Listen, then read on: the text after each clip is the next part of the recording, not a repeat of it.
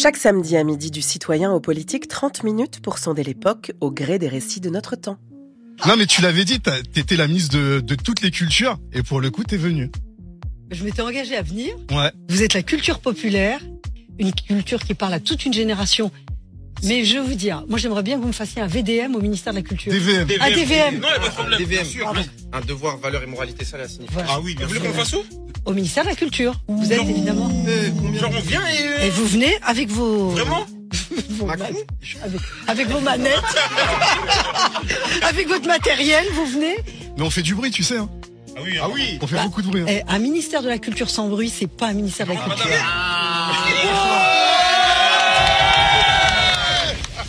C'était lundi 12 février. En fine communicante, digne de son illustre prédécesseur Jack Lang, la ministre de toutes les cultures, Rachida Dati, enflamme les réseaux et les débats. Cette fois, c'est sa participation au DVM Show, émission dédiée au rap sur la plateforme Twitch, qui met le feu aux poudres. De l'extrême droite, qui fustige sa participation à une émission qui ferait la promotion permanente du deal, repère d'un rappeur antisémite sous le coup d'une enquête pour apologie du terrorisme, en l'occurrence le rappeur Frisk Corleone, au milieu du rap, qui y voit une instrumentalisation hypocrite de la part d'une ancienne porte-parole de Nicolas Sarkozy en campagne qui s'imaginait ministre de la rénovation urbaine à coups de Karcher.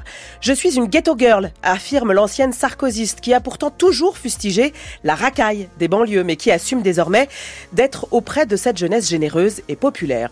Depuis sa nomination surprise au ministère de la Culture, la maire du 7e arrondissement de Paris n'en finit plus d'afficher la nécessité de promouvoir une culture populaire pour tous et par tous, portée par des maisons de quartier, des centres sociaux, des MJC, en somme, de l'éducation populaire. Une manière aussi de bousculer les acteurs institutionnels qui ont encore du mal à recevoir tous les publics. Comment lire cette feuille de route de la ministre de la Culture? Que signifie donc ce slogan, la culture pour tous Parle-t-on ici encore de démocratisation culturelle ou faut-il assumer une culture par tous? Et à l'heure du passe culture et du théâtre à l'école souhaité et annoncé en janvier par Emmanuel Macron, que dire de ces politiques culturelles?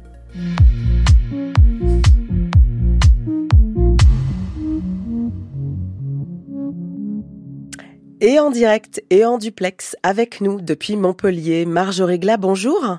Bonjour. Vous êtes sociologue et historienne, chercheuse associée au laboratoire IRIS, l'Institut de recherche interdisciplinaire sur les enjeux sociaux, chargée d'études et enseignante au sein de l'ENSAT à Lyon. Vous avez publié Quand l'art chasse le populaire, sociaux, histoire du théâtre public depuis 1945. C'est sorti aux éditions Agone. Alors, Qu'avez-vous pensé de cette polémique Dati au DVM Show? Est-ce que vous y avez vu un exercice de communication alors qu'il y a eu peu d'annonces concrètes autour de cette politique culturelle? Est-ce qu'on est ici dans l'héritage de Jack Lang?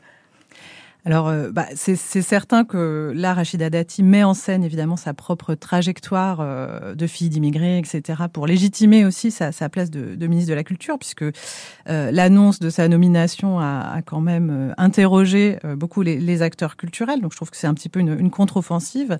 Après, au- au-delà de ça, moi, en tant qu'historienne, je, je, je ne peux que remettre en perspective historique ce, ces, ces prises de position. En fait, le, le, le ministère de la Culture, en fait, euh, a légitimé historiquement son, intervention en matière culturelle, euh, son existence sur la nécessité d'une démocratisation culturelle ou la nécessité de faire une culture populaire. Donc, le recours au populaire, finalement, il est récurrent. Alors, évidemment, il varie en fonction euh, des positionnements politiques des ministres, des gouvernements, euh, voilà. Mais si vous voulez, euh, il s'agit là, euh, finalement, d'une chose euh, finalement bien commune euh, émanant d'une ministre. Après, il y a, aussi un effet de contexte politique qu'il faut prendre en compte. On est dans un contexte où il y a une lutte politique très nette autour euh, de, comment on peut récupérer le peuple, hein, comment euh, on peut être le représentant ou la représentante des classes populaires. Et la culture ne fait pas exception puisque euh, la culture se retrouve repolitisée à cet endroit euh, du populaire euh, et ce depuis euh, depuis quelques mois voire quelques années. Oui, mais alors ce qui est intéressant dans ce que vous dites, Marjorie Glass, c'est qu'il y aurait une forme de populisme finalement, d'instrumentalisation, et on voit bien qu'au travers des discours de Rachida Dati, qui, je le rappelle, est effectivement une, une, une jeune, une, une femme issue de l'immigration, qui vient d'une famille euh, plutôt pauvre, euh, issue de quartiers populaires, mais qui est devenue avocate, magistrate, maire du 7e arrondissement de Paris, ancienne garde des Sceaux, euh, qui a d'ailleurs accusé les milieux de la culture de mépris de classe lors de sa nomination. Euh, il y a aussi donc une forme de populisme peut-être à essentialiser les acteurs de la culture qui seraient forcément dans une forme d'entre-soi, éloignés du monde et donc du peuple. Bah, là, elle, réactive euh, une critique euh, qui est ancienne en fait, hein, qui met euh, dos à dos une culture populaire euh, qui serait exclue en quelque sorte du sérail institutionnel, des créateurs un peu paillettes, etc., soutenus par le ministère. Alors cette coupure, elle a une réalité, sauf qu'il y a beaucoup d'entre-deux. Et puis cette coupure, ça peut être aussi une, une, coupure entre un service public de la culture et un, et, un espace marchand aussi de la culture. Donc la, question, c'est qu'est-ce qu'elle réactive à travers ça? Est-ce qu'elle est, est-ce que son projet, c'est effectivement de, relancer, euh, en tout cas, les espaces populaires de pratiques culturelles euh, Est-ce qu'il s'agit euh, de soutenir le secteur marchand au nom du fait que ce serait plus populaire On ne sait pas exactement ce qu'il y a derrière. C'est-à-dire que pour le moment, on n'a que des effets d'annonce autour de cette notion du populaire. Donc, soit bah, c'est des effets d'annonce comme on en a eu beaucoup, beaucoup, beaucoup ces dernières années, suivis de finalement peu de changements. Soit effectivement, elle veut changer les choses, mais, mais dans quel sens, on, on ne le sait pas. On ne le sait pas. Alors, Retour à Clichy-sous-Bois. Il y a quelques jours, Emmanuel Macron et Rachida Dati étaient en visite aux ateliers Médicis, des ateliers qui ont été créés après les révoltes de 2005 et la mort de Zied Bena et Bouna Traoré. Walid, Daniel et Sabrina sont des jeunes habitants de Clichy-sous-Bois et Montfermeil. Comment ont-ils perçu la visite de la ministre de la Culture et du président de la République? Quelle est justement leur vision de la culture? Lucas Roxo a recueilli leurs témoignages. Lorsqu'elle s'est pointée à Clichy, il y a eu un étonnement de sa popularité. Et la seule question que certains journalistes ont trouvé à poser pour expliquer cette popularité, c'est le lien avec les origines. Et ce qui s'est passé, ça c'est moi j'ai été témoin de ça, c'est que j'ai vu des journalistes de, grosses radios que je ne vais pas citer. Elles ont été voir des, des, jeunes filles voilées, leur ont posé la question de pourquoi Rachida Dati vous plaît. Est-ce que c'est parce qu'elle a les mêmes origines que vous? Rachida Dati est populaire pour la simple et bonne raison qu'elle partage l'histoire, ou en tout cas le point de départ, c'est plus ou moins l'histoire de toute personne qui, qui vient de banlieue. Pourquoi tout le temps viennent à cliché sous je, je sais pas. Il y, a une il y a une image. Non, c'est même pas ça. C'est que. En fait, tu vois, il y a l'image des émeutes qui est toujours là, tu vois. Alors, même si euh, on s'est développé. Enfin, on s'est développé, on a changé, etc. Mais il y a toujours cette image-là ancrée de, Enfin, je sais pas. Moi, ça me dérange d'un côté, en fait, qu'il y a toujours à Clichy-sous-Bois. Et quand ils disent Clichy-sous-Bois, c'est jamais pour dire autre chose. C'est jamais, c'est toujours émeute, émeute, émeute. En fait, on a l'habitude que bah ils viennent nous promettre euh, l'eau, la terre, le vent et tout ça. On sait très bien que ils vont venir, ils vont nous chanter une sérénade et tout. Et après, ils vont partir, quoi. Genre, l'engouement, en vrai, on sait que ça va s'esquiner au bout d'un moment et qu'on va rester qu'entre nous, on va devoir se battre avec euh, ce qu'il y a, quoi. On est dans un territoire un peu enclavé. Et c'est pas évident de se rendre, par exemple, dans des endroits de, de culture dominante. Parfois, on nous fait ressentir qu'on n'est pas à notre place. Et ça, c'est réel. Un élève parisien a beaucoup plus accès à la culture qu'un élève de Clichy-sous-Bois-Montfermeil, ou de Grigny, ou euh, de Corbeil. Enfin, il y a, ça, c'est une question qui, qui, fait, qui, nous fait dire en tout cas que la culture n'est pas pour tous. Euh, et, puis, euh, et puis aussi le fait que juste nous, juste avec nos têtes, on porte une culture. Je sais pas, c'est un peu difficile. Pour donner une anecdote, moi un jour j'ai été par curiosité, comme ça, par délire avec des potes, on s'est dit bon, on va regarder une pièce de théâtre. Et on a été, et en fait on, a, on était les seuls maghrébins et noirs présents. Et nous, ça, ça nous a grave refroidi cette expérience. On s'est dit plus jamais. Parce que ça, c'est traumatisant, frère tu te demandes, mais est-ce que euh, j'ai le droit d'être là? Est-ce que je suis assez légitime pour être là? Moi, par exemple, à, la fac, j'ai un gros syndrome d'imposteur parce que je me dis, mais je suis désolée, mais je suis genre, euh, on est cinq noirs dans ma classe à tout casser. Tu sais que ça va pas dans le même pied d'égalité déjà. Par exemple, on va parler d'un livre, ils vont dire, euh, ah, mais moi, je l'ai vu au lycée. Ah, mais moi, j'ai fait ça. Et moi, je serais genre, ah, c'est arrêté là. Ah, d'accord.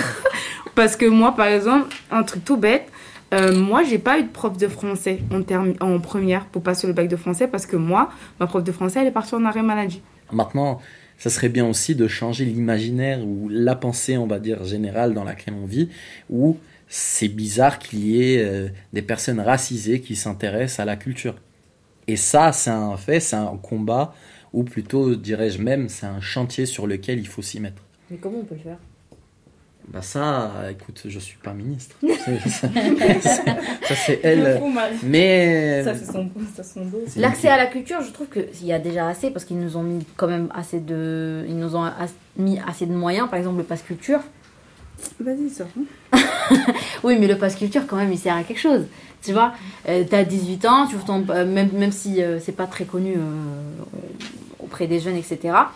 Il y a, y a des moyens qui sont mis en place. Pour moi, en revanche, la culture pour tous, elle devrait être faite par tous. Une culture inclusive. Voilà.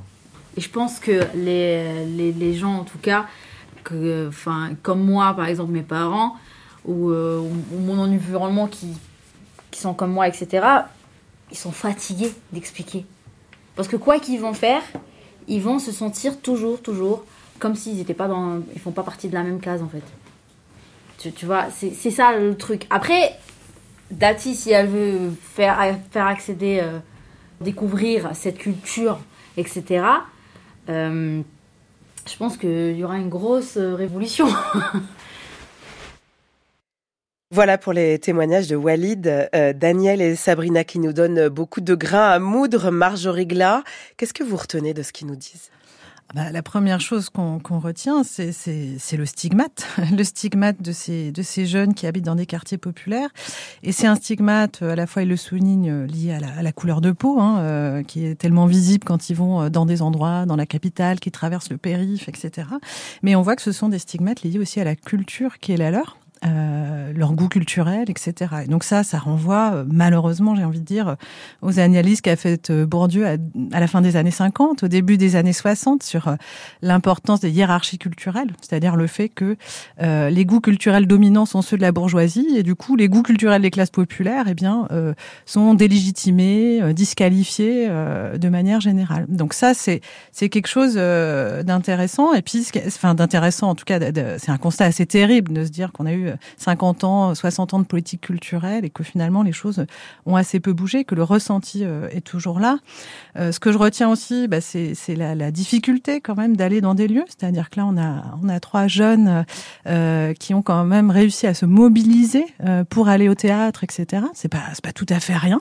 C'est du temps, c'est de l'argent, c'est de la motivation, etc. Et puis ils arrivent et, et, le, le, garçon parle d'une expérience traumatisante. Donc ça, c'est vrai que ça interroge aussi ce qui se joue dans ces théâtres. Alors là, on parle, j'ai l'impression de théâtre de centre-ville, mais ça se joue sur qui travaille dans ces théâtres théâtre comment on accueille euh, et qui fait le théâtre aussi parce que c'est aussi un, autre élément euh, qu'il souligne c'est dire bon bah voilà on nous met des moyens pour la culture mais au fond euh, au fond les endroits où, on peut aller c'est pas des endroits pour nous.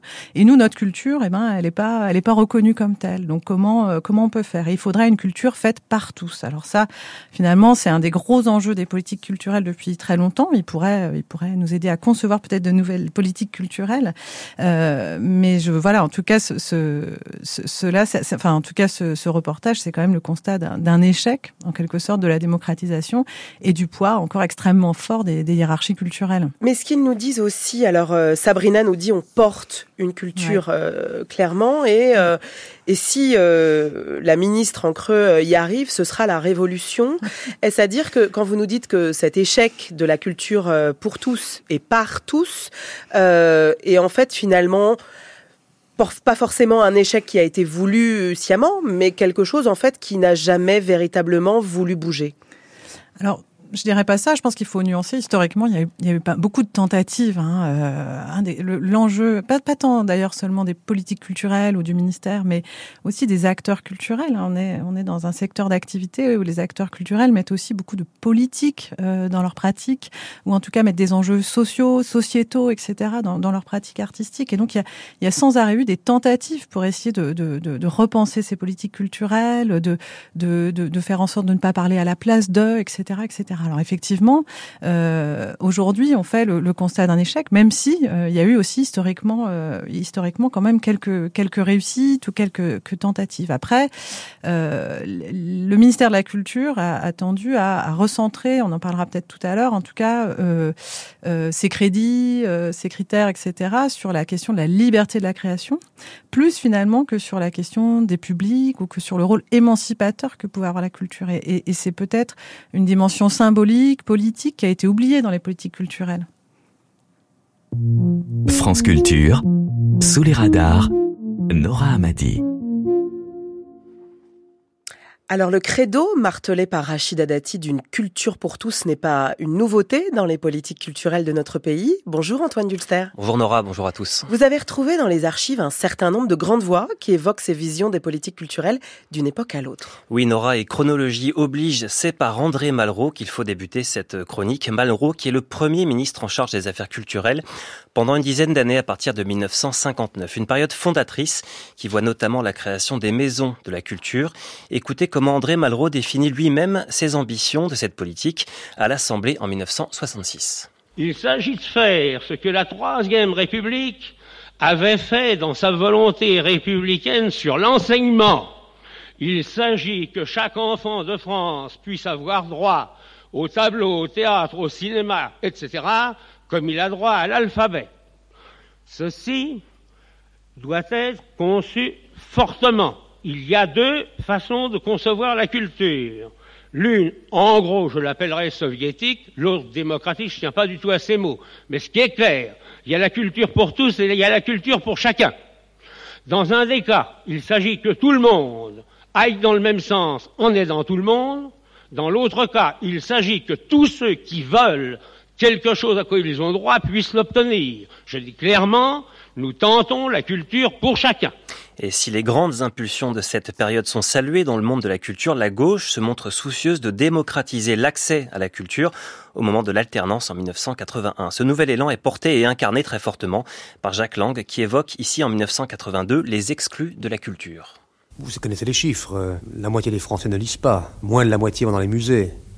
Euh, moins de la moitié fréquente les théâtres ou les salles de cinéma.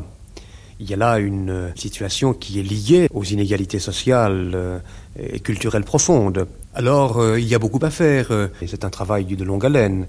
Par exemple, il nous faudra, de concert avec le ministre de l'Éducation nationale, bâtir une grande loi sur l'éducation artistique. De même, il faut assurer la couverture de tout le territoire par un vaste réseau de bibliothèques, de médiathèques, de salles de cinéma. Deux mots, deux maîtres mots résument notre politique. Création, décentralisation. Et cette décentralisation évoquée par Jacques Lang a une conséquence très concrète, le fait que les collectivités s'affirment pleinement comme des acteurs de la culture ces années-là. Sur un plan plus politique, les ministres qui succèdent à Jacques Lang connaissent aussi des difficultés pour incarner de nouvelles impulsions en matière de démocratisation de la culture. De fait, les locataires de la rue de Valois demeurent à leur poste deux ans, trois ans maximum depuis une vingtaine d'années. C'est trop peu pour porter et pour mettre en œuvre une réelle vision, ce qui n'empêche nullement la nouvelle ministre de la Culture, Rachida De revendiquer elle aussi un projet de démocratisation de la culture à destination de tous les publics. Elle l'évoquait fin janvier dans ses vœux aux acteurs culturels. Ma première conviction, c'est que tous les Français, absolument tous, peuvent être des acteurs culturels, des acteurs de leur propre culture. Comme je l'ai dit, la culture est une affaire de personnes, mais c'est aussi une affaire de lieux. Salle de spectacle, cinéma, librairie, musée, centre d'art, galerie d'art, mais aussi école, hôpitaux, prisons, centres sociaux, les gares ou des tiers-lieux. Nous pouvons être très fiers d'un modèle culturel qui a investi et qui continue d'investir pour que notre pays ait le maillage d'équipements culturels le plus fin et le plus divers au monde. Alors Marjorie Glass, cette culture donc qui s'adresse à tous n'est-elle qu'une nouvelle reprise d'un très vieux thème? Et comment peut s'incarner cette culture pour tous en 2024, même si encore une fois il n'y a pas eu d'annonce très concrète de la ministre pour l'instant? Alors, c'est effectivement une reprise d'un vieux thème, euh, mais fondateur, je le redis. Hein, c'est vraiment euh, très, très important, cette question de la démocratisation culturelle. D'ailleurs, terme que Malraux utilise déjà, en fait, elle est fondamentale. Alors après, chacun l'utilise euh, différemment. Chez Malraux, il y a l'idée de partager les, les grands chefs-d'œuvre de l'humanité à la population. Euh, donc là, on est plutôt dans l'inculcation bah, de, de, la culture plus bourgeoise, en quelque sorte, à la totalité de la population. Et ça se fait par la construction de lieux, déjà d'une décentralisation, notamment au niveau dramatique. Euh, chez Lang, effectivement, on va encore un peu plus loin, avec une tentative aussi de reconnaissance des cultures populaires en tant que tel, en, les institutionnalisant euh, notamment, même si c'est euh, effectivement sous les ministères langues, on va avoir plutôt euh, quelque chose qui va se recentrer autour de la, de la figure du créateur, hein, qui est en quelque sorte le, le, le maillon euh, central de cette politique culturelle. Et puis chez Dati, effectivement, alors il y a à nouveau cette question, ce retour du public. Après, alors ce qui est intéressant dans les quelques annonces qu'a fait Dati, c'est cette question de, de la ruralité, euh, puisqu'effectivement, hein, le constat qu'on peut faire, c'est que bon, la, France, bénéficie d'un maillage culturel absolument euh, gigantesque, hein, qui est incomparable avec euh, les autres euh, pays d'Europe ou même du monde, mais effectivement avec un certain manque dans les territoires ruraux. Euh, dans lesquelles euh, il y a effectivement assez peu de structures euh, culturelles. Donc elle, elle semble orienter un petit peu son action là-dessus, c'est-à-dire que l'idée c'est d'aller finalement de continuer le processus de démocratisation, de poursuite de recherche du public, en allant dans les dans les ruralités. alors je pense que ça sonne aussi, ça, ça fait un petit peu écho au fait que les collectivités locales, notamment les, les, collectivités régionales, ont tendu également à faire de la ruralité une priorité première ça a été le cas de Laurent Vauquier sur Auvergne-Rhône-Alpes, mais c'est le cas dans d'autres régions euh, qui vont effectivement euh, appeler à un rééquilibrage des crédits sur la ruralité. Donc je, pense que de cette manière-là, Rachida Dati, elle vient, elle vient répondre à ça. Et c'est d'autant plus important pour le ministère d'y répondre que les collectivités aujourd'hui sont les premières pourvoyeuses de financement en matière culturelle, que l'État peut difficilement faire sans et qu'on est dans un contexte où euh, les collectivités tendent, et ça c'est extrêmement nouveau, à s'affranchir de la tutelle du ministère. Ministère qui avait jusqu'ici un véritable monopole pour la définition euh, des critères de ce que ce qu'était une bonne politique culturelle et de ce qu'était un bon projet culturel. Donc il y a un tournant. Après, est-ce que Rachida Dati, elle va opérer véritablement ce tournant? Mais en tout cas, euh, ça, ça signale euh, des questionnements, une certaine fragilité du ministère vis-à-vis -vis des collectivités locales, me semble.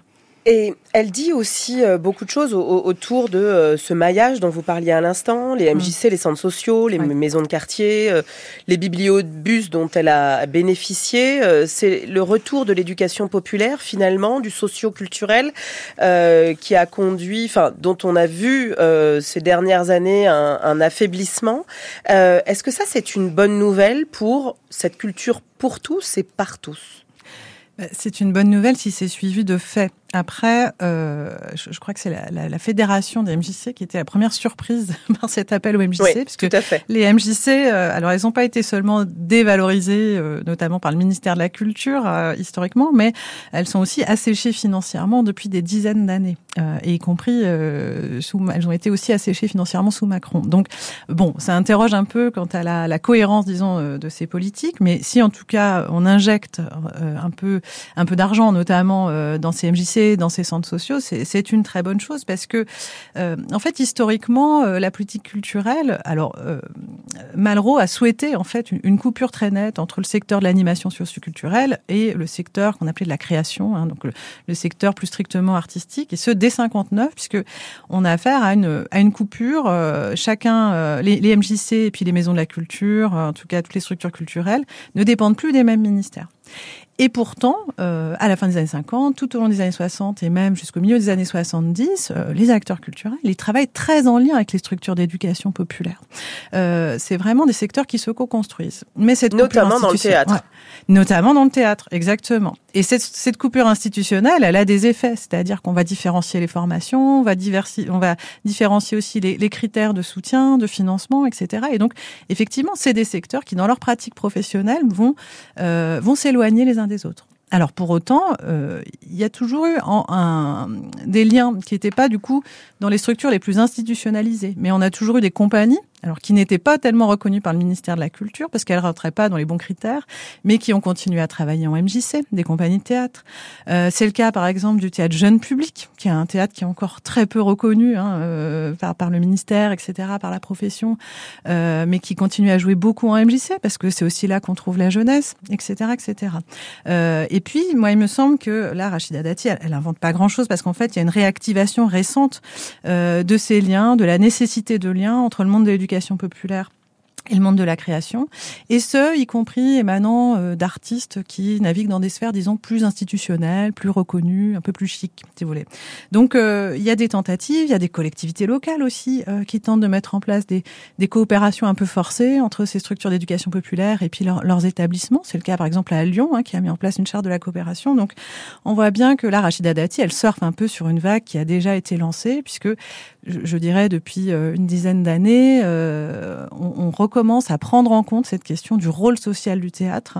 Et on sent bien l'urgence de le prendre en compte, euh, à mon avis, en tout cas, c'est de plus en plus net. D'où ce recours, en quelque sorte, à l'éducation populaire. Oui, mais ce qu'on voit aussi, c'est, voilà, vous, vous, nous parlez du théâtre typiquement, euh, dans les années 60-70, on pouvait mm. avoir du théâtre dans les usines, on pouvait avoir du théâtre en bas de chez soi.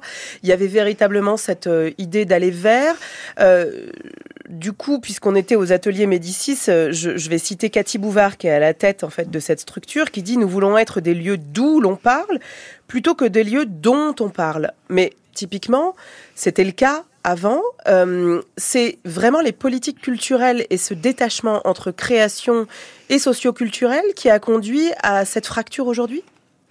Ben, c'est alors c'est toute une série de facteurs en fait. C'est un phénomène euh, assez complexe, mais en quelque sorte, oui. Hein, si on revient un petit peu sur l'histoire, c'est c'est vrai que en, fait euh, cette coupure institutionnelle dont je parlais entre euh, donc animation socio-culturelle et, et, et, création, elle a mis du temps à se faire sentir chez les acteurs culturels qui eux-mêmes donc on, construit. Je parle du théâtre, mais ça vaut pour d'autres disciplines artistiques. Se sont construites vraiment dans, dans une articulation très très forte entre les pratiques d'animation qui sont très largement inspirés de l'éducation populaire, et puis euh, le travail de création. Alors ça allait à la fois parce que euh, les théâtres ou les compagnies travaillent en fait avec des relais, notamment beaucoup les syndicats qui portent une culture euh, d'éducation populaire très forte. Hein, le, et qui se sont affaiblis par ailleurs. Et voilà. Et, et, donc c'est vrai qu'il y a eu un affaiblissement de ces relais. les structures d'éducation populaire, on parlait des MJC, mais c'est le cas aussi de type de, des fédérations des œuvres laïques, des amis du théâtre populaire, etc. C'était des relais fondamentaux pour toucher la population. Et ça aussi, ce sont des maillons qui se sont largement affaiblis et qui ont contribué aussi, ben, en tout cas, à, euh, à et voilà, encore une fois, à, à, créer en tout cas un, un fossé en quelque mhm. sorte. Après, il y a, y a, y a d'autres éléments. Hein. Il y, a, y, a, effectivement, donc pour revenir en tout cas aux années 60-70, vous le disiez, euh, du coup, les artistes tâchaient de créer des formes hybrides, euh, tâchaient d'aller jouer ailleurs, effectivement, en dehors des théâtres. Il faut dire qu'il y avait peu de théâtres dans lesquels jouer, donc on avait aussi tout intérêt à aller ailleurs, euh, aller en usine, euh, aller euh, dans, des centres sociaux, aller dans les quartiers, etc. Et donc il y avait un enjeu très fort d'implantation. C'était aussi porté par un contexte politique. Ça, c'est aussi quelque chose qui a en quelque sorte disparu. Hein. Le contexte politique des années 60, c'est aussi des artistes qui sont des marxistes purs et durs et qui considèrent que le théâtre a un rôle fondamental à jouer pour l'émancipation des travailleurs, mhm. du prolétariat. C'est ça aussi qui les porte. Et alors, du coup, pardon de vous couper, mais l'annonce d'Emmanuel Macron d'un théâtre pour tous euh, dès le collège, est-ce qu'il faut y voir ici euh, bah, une manière de reconvoquer ce qu'il a pu y avoir dans ces, dans ces décennies-là euh, alors peut-être de manière discursive, dans, dans, le fond, ce serait quand même extrêmement surprenant parce que ce qui se joue dans les années 60-70, ce sont des objectifs d'émancipation, mais d'émancipation politique et de construction d'une contestation de l'ordre établi, très clairement.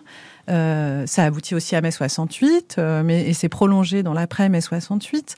Euh, depuis, je dirais, le milieu des années 80, on est on est dans une logique beaucoup plus technicisée de la relation au public. Euh, aussi parce que ça s'est professionnalisé et du coup les enjeux sont moins des enjeux d'émancipation en termes de contestation euh, que des enjeux un peu d'éducation. Alors on voit bien sur l'éducation artistique et, culturelle à l'école, ce qu'on appelle l'EAC, c'est des enjeux, c'est presque présenté aujourd'hui dans les programmes comme comme une compétence à acquérir, voyez. Uh-huh. Donc, euh, on, est dans autre chose. Et puis, il y a, y a, un vernis de cohésion sociale, dont Rachida Dati a aussi largement parlé, mais tous les ministres en parlent, euh, où on donne à la culture un rôle de cohésion sociale, de faire lien, etc. Mais, mais l'aspect émancipateur, contestataire, a, très largement disparu. Uh-huh. Merci beaucoup, Marjorie Glad, d'avoir été avec nous depuis Montpellier. Merci euh, aux équipes techniques de Montpellier d'avoir permis ce duplex. Je rappelle votre livre, Quand l'art chasse le populaire sociaux, histoire du théâtre public depuis 1940 Merci à toutes et à tous de nous avoir suivis. Vous pouvez réécouter cette émission et toutes les autres sur le site de France Culture et sur l'application Radio France. Merci à Antoine Dulster qui l'a préparé, June Loper qui l'a réalisé. À la technique, c'était Noé Chaban.